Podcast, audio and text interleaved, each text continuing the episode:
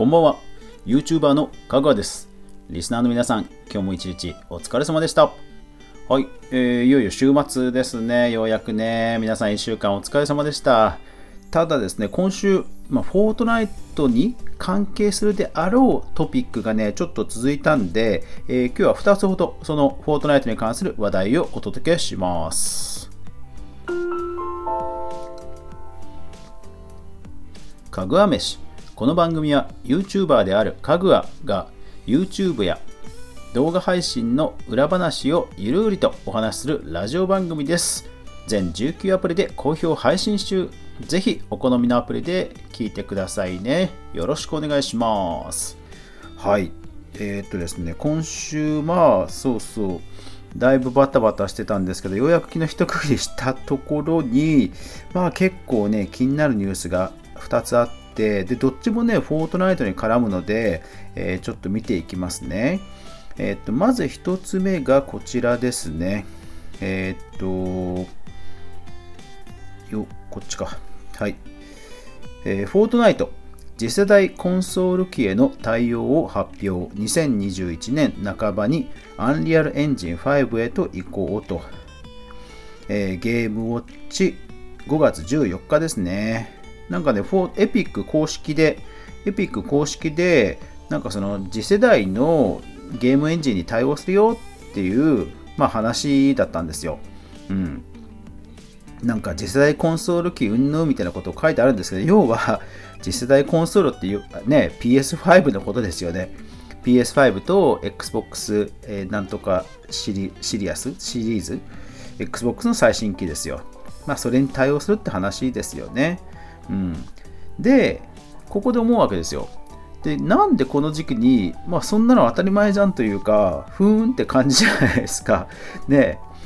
うん。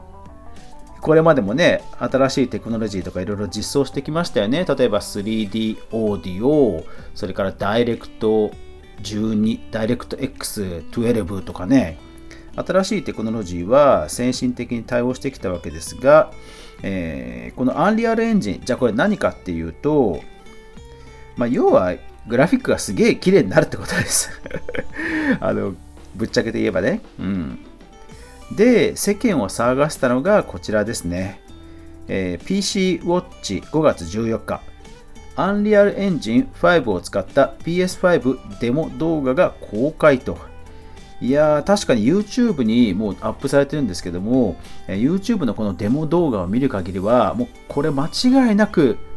30万円以上する、もうバリバリのグラフィックボード積んだハイスペック機だろうみたいな綺麗なグラフィック、それが、ま、PS5 で再現されてるという衝撃のある映像だったんですね。これが14、えーと14日かな？うん。14日ですよ。そうで、この記事を見たときに、まあ、でも逆に PS5 なんだから当たり前じゃんぐらいに僕は思ってたんですけど、待てよと。えーっと、先々週？前々回か。前々回、ほら、あの、プレイステーションが、ソニーが新ブランド、要は、うちらだけに作ってくれてる開発メーカーにはブランドを与えるよって話しましたよね。えープレイステーションステュディオかな？で、エピックはそれ入ってないんですよ。まあなんでかって言ったらいろんなプラットフォームで出してるからね。でですよ。で、ここでほら、PS5 に、まあ、リップサービスするわけですよ、エピックは。もう、アンリアルエンジン、僕らのゲームエンジン使うと、PS5 でほら、こんなすっげえグラフィック、もう、生きりまくれるんだぜって こうアピールをしたと僕は見ています。あまりにもね、タイミングが良くてね。で、しかも最大タイトルであるフォートナイトも、まあ、はっきりアンリアルエンジンとは実は実は書いてないんですけど、まあ、それでも間違いなく、えーその最高峰のグラフィックに対応していくよということを匂わせる、まあ、発表と言えるわけですよ。まあこれでそのいや僕らだってプレイステーションステューディオのブランドじゃないんだけどどうだい？こんだけ PS5 に貢献してるぜ。みんなも新しい PS ゲーム機買ってそして遊ぶのは俺らのゲームで遊んでねっていうもうすごいアピールなわけですよね。僕にはね少なくともそう見えた、うん、なんでかって言ったらやっぱり今でもエピック、パソコン版だとエピックっていう最高解像度のモードもあるんですけど、でもいろんな配信者さんのゲーム画面見てると、そこまでね、エピックでやってる人いない気はするんですよね。やっぱり、あの、ね、滑らかさが落ちるから。うん。だから、無理してそこまでハイスペックを求めてるかっていうと、僕らは全員が全員多分そうじゃないので、うん、で、なんで今このタイミングで発表かっていうと、ああ、そうだっていうふうに、まあ、ちょっと僕の中では納得したわけですね。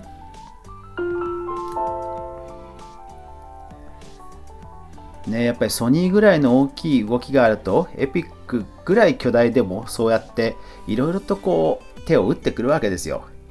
で、もう一つすんげえニュースが飛び込んできて、えー、こちら、まあ、コロナショックの、えー、さなかですけどもトランプ大統領断交におわせ中国を強く牽制、えー、TBS ニュース、えー、TBS ニュースの5月15日、はい、要はその中国から発症しただろう、えー、コロナウイルス問題。それに対して俺らはかなり怒ってるぞと。でもう中国と国交を断絶することもできるんだと。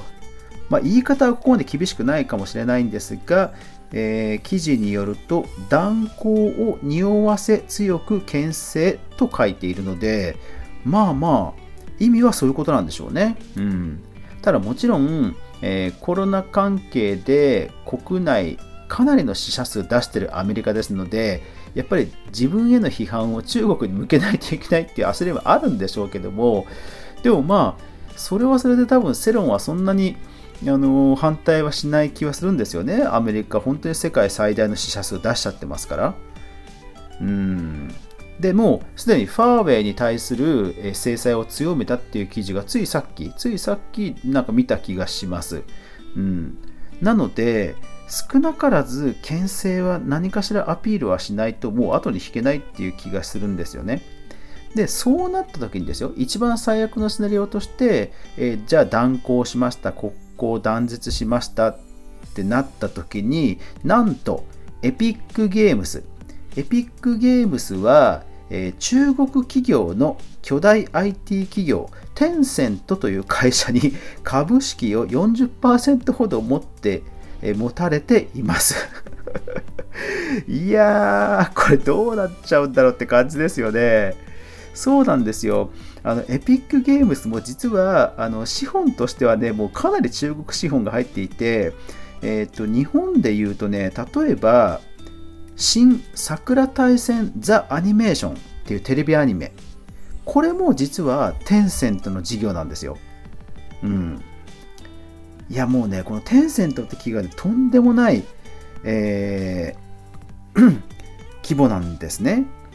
えー、っと、ウィキペディアによると、売上では世界最大級のゲーム会社であり、えー、アクティビジョン・ブリザード、UBI ソフトなどゲーム会社などの大株主と、UBI ソフトもですよ、UBI ソフト。いや、本当にね、僕らそのフォートナイトとかゲーム実況をやってるものとしては、実はね、影響かなりある、えー、発言なわけですね。あの発言は。うんとにかくもうこのテンセントって会社、もう売上的にも影響力的にもとんでもない規模になってるので、まあ、本当に規模で言うと Google とか Facebook とかもうそんな感じですよ。うん。だからね、本当に断絶しちゃったら、まあ、逆に彼らは YouTube が、彼らが YouTube 見れなくても多分あんまり影響ないと思うんですけども、僕らが、えー、中国から何かを得られなくなったら、結構厳しいんじゃないかなって気がするんですよね。で、アメリカがそうなって日本がそうなるかって話もあるんですけど、まあさすがにね、アメリカと中国どっち向くのってなった時にやっぱりアメリカの言うことを聞かないわけにはいかないですよね。何か言われたらね。うん。あ、すごい、すごい、すごい、そうだ。えっと、任天堂とも提携してるんですよね。だから任天堂の株価も下がっちゃうのかな？本当に影響あったら。ああ、すごい。日本の企業とかゲーム会社もすごい関わってるな。いやー、これどうなっちゃうんだろうって一言のように言ってますけども、いや、だからすごいことなんですよ。だから、だから、そう、みんな仲良くね、あの3密守って 自分の国だけじゃなくて世界的にも頑張ろうぜってことを、えー、協力しなくちゃいけないわけですね。うん。いや、ほんとね、ちょっとびっくりしましたね。はい、というわけで今日は、えー、エピックが PS5 でのすごいデモンストレーションを、えー、PR したということと、アメリカが中国とここを断絶するという話が実はフォートナイトにも影響するんだよという、えー、フォートナイトにまつわるこう戦略的なね、えー、ビジネス的な話をお届けしました。いやー、だから本当ね、どうなっちゃうんだろうって感じですよね、コロナショックね。なんか、でいよいよ次のフェーズって感じですよね。こう売り上げとか政治的なものとかね。うん。まあ、まだまだ健康被害ももちろんあるんですけど、えー、気を緩めず、えーえー、自粛緩和の動きもあったりしますが、気を緩めずね、えまだまだ3密守ってお互いみんな頑張っていきましょう。大丈夫、大丈夫、全然問題ないです。というわけで今日も最後まで聞いていただきありがとうございました。やまない雨はない。明日が皆さんにとって良い一日でありますように。おやすみなさい。